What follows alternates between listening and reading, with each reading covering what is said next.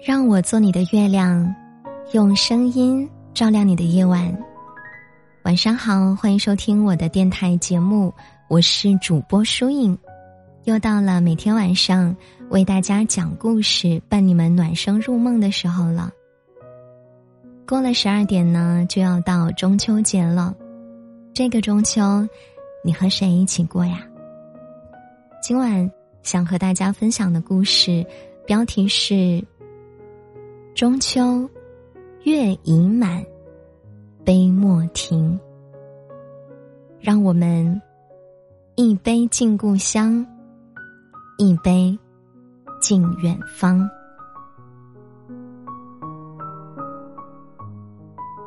又是一年中秋到了，记不得这是第几个独自一个人在外过的中秋节了。印象里。已经很久没有和家人在这个团圆的日子里相聚了。少时求学，成年后务工，好像一直在离家越来越远。妹妹，买点月饼吧，我们家的云腿月饼可好吃了。店里的阿姨看我在月饼摊前驻足，很是热情的招呼我。不了，谢谢阿姨，我不太喜欢吃带馅儿的。我略微笑笑，有些应付不来他的热情。来南方四五年，我还是吃不惯这边的月饼。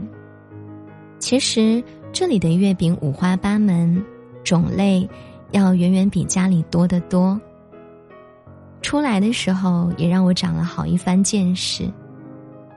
可就如朋友们不喜欢我带来的月饼非常的单调一样，我也觉得这边的月饼过于花哨了些。我最爱吃的还是家里的白糖月饼，偶尔换个黑糖的，区别也不过是甜上了几分。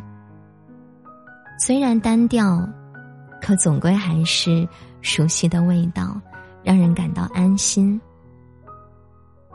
回到家里，从冰箱里拿出来了母亲给我带的月饼，仔细的翻了翻，没有发现变质的地方，才放心的放了回去。这个习惯是几年前养成的了。某次离家的时候，母亲给我带了一箱月饼，那段时间，我天天晚上都是月饼配粥。可紧吃慢吃。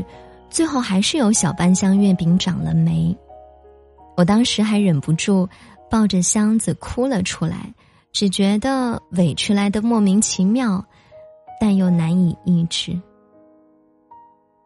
从那以后，我就不让母亲再给我带月饼了。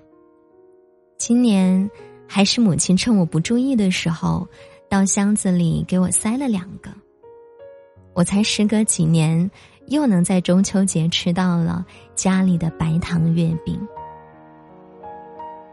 年少不知愁滋味，如今一块需要日日翻看检查的月饼，却是让人尝尽了思乡的苦。前些年有句话挺火的，说。生活不止眼前的苟且，还有诗和远方。我信了，我很努力、很努力的去追寻诗和远方。可到了远方，才发现，说出这句话的人却忘了告诉我另外一件事儿：此去经年，他乡成故乡，故乡。成远方。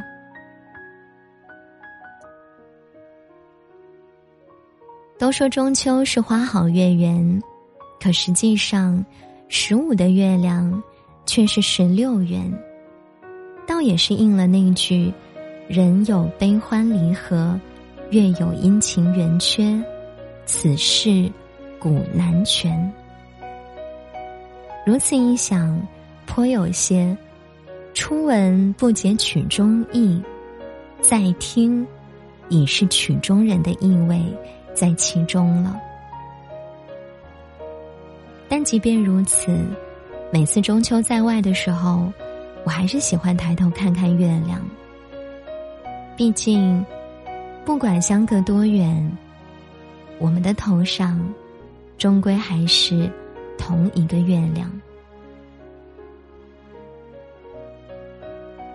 袁枚在《随园诗话》里说：“明月有情应使我，年年相见在他乡。”大抵就是这个意思吧。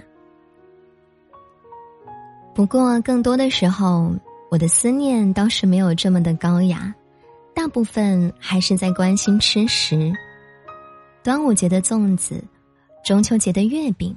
还有冬至时候的饺子，只要每逢过节，看着身边与往日不尽相同的餐饭，我想家的情绪都会久久不能平复。可能人总是这样吧，都习以为常的，都不懂珍惜，只有失去了，才开始怀念。吃食如此。人亦如此。想起每次离家，母亲都会站在窗边默默的望着我。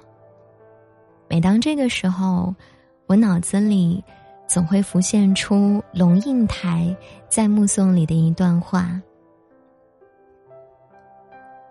我慢慢的、慢慢的了解到，所谓父女母子一场。”只不过意味着，你和他的缘分，就在今生今世不断的在目送他的背影渐行渐远。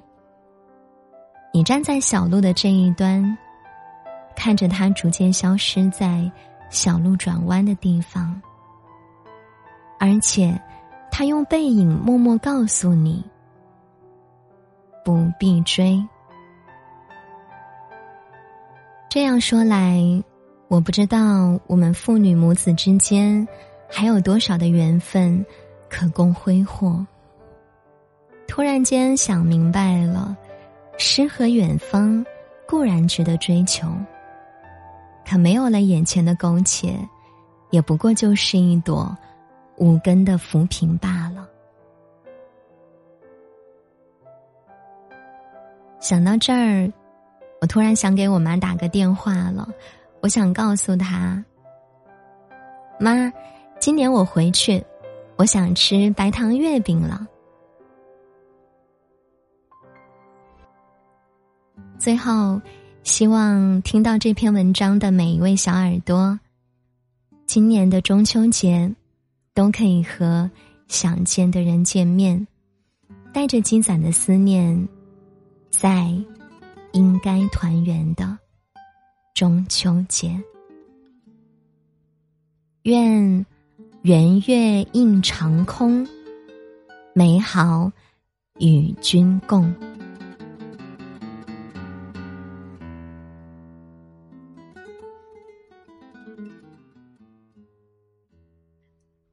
好，这就是今晚想和大家分享的故事了。希望你们会喜欢节目的最后呢，再一次祝愿大家中秋节快乐！还是那句话，别忘了在这个充满着思念和团圆的日子里，对你心爱的人、想念的人说一声中秋快乐！快奔赴到你最思念的人身边吧。节目最后为大家送上一首好听的晚安曲，听完歌我们就早点睡呀。如果你也有喜欢的歌，有想听的歌，欢迎你关注我的微信公众号或者新浪微博主播疏影，留言与我分享，或者进行点歌，送给你最想要点播的人。好，今晚的故事呢就分享到这儿了。听完歌早点睡啊，祝你晚安。我们下期节目不见不散，中秋快乐，好梦哟。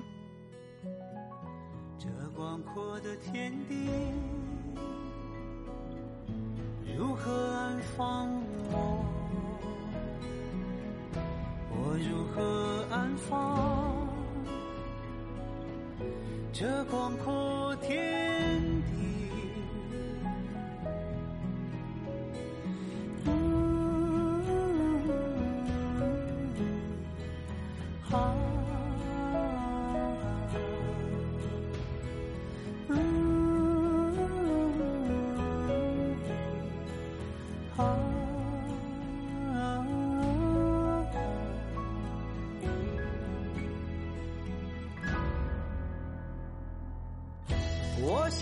四海，你宛如明月，这般美如画，却遥不可及。为何要客气？彼此共天地，海上生明尽收眼底。这美丽的世界，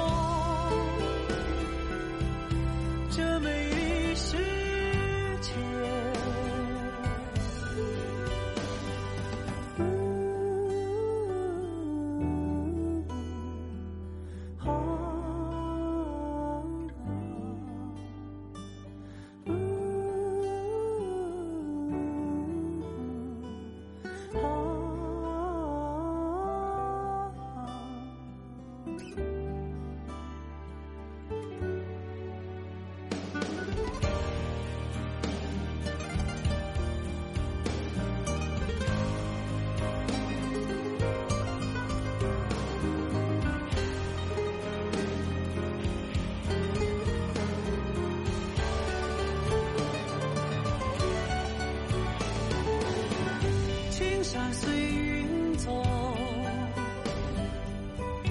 大地沿河流，这深情一片，等待你收留。这美丽的世界，已经有。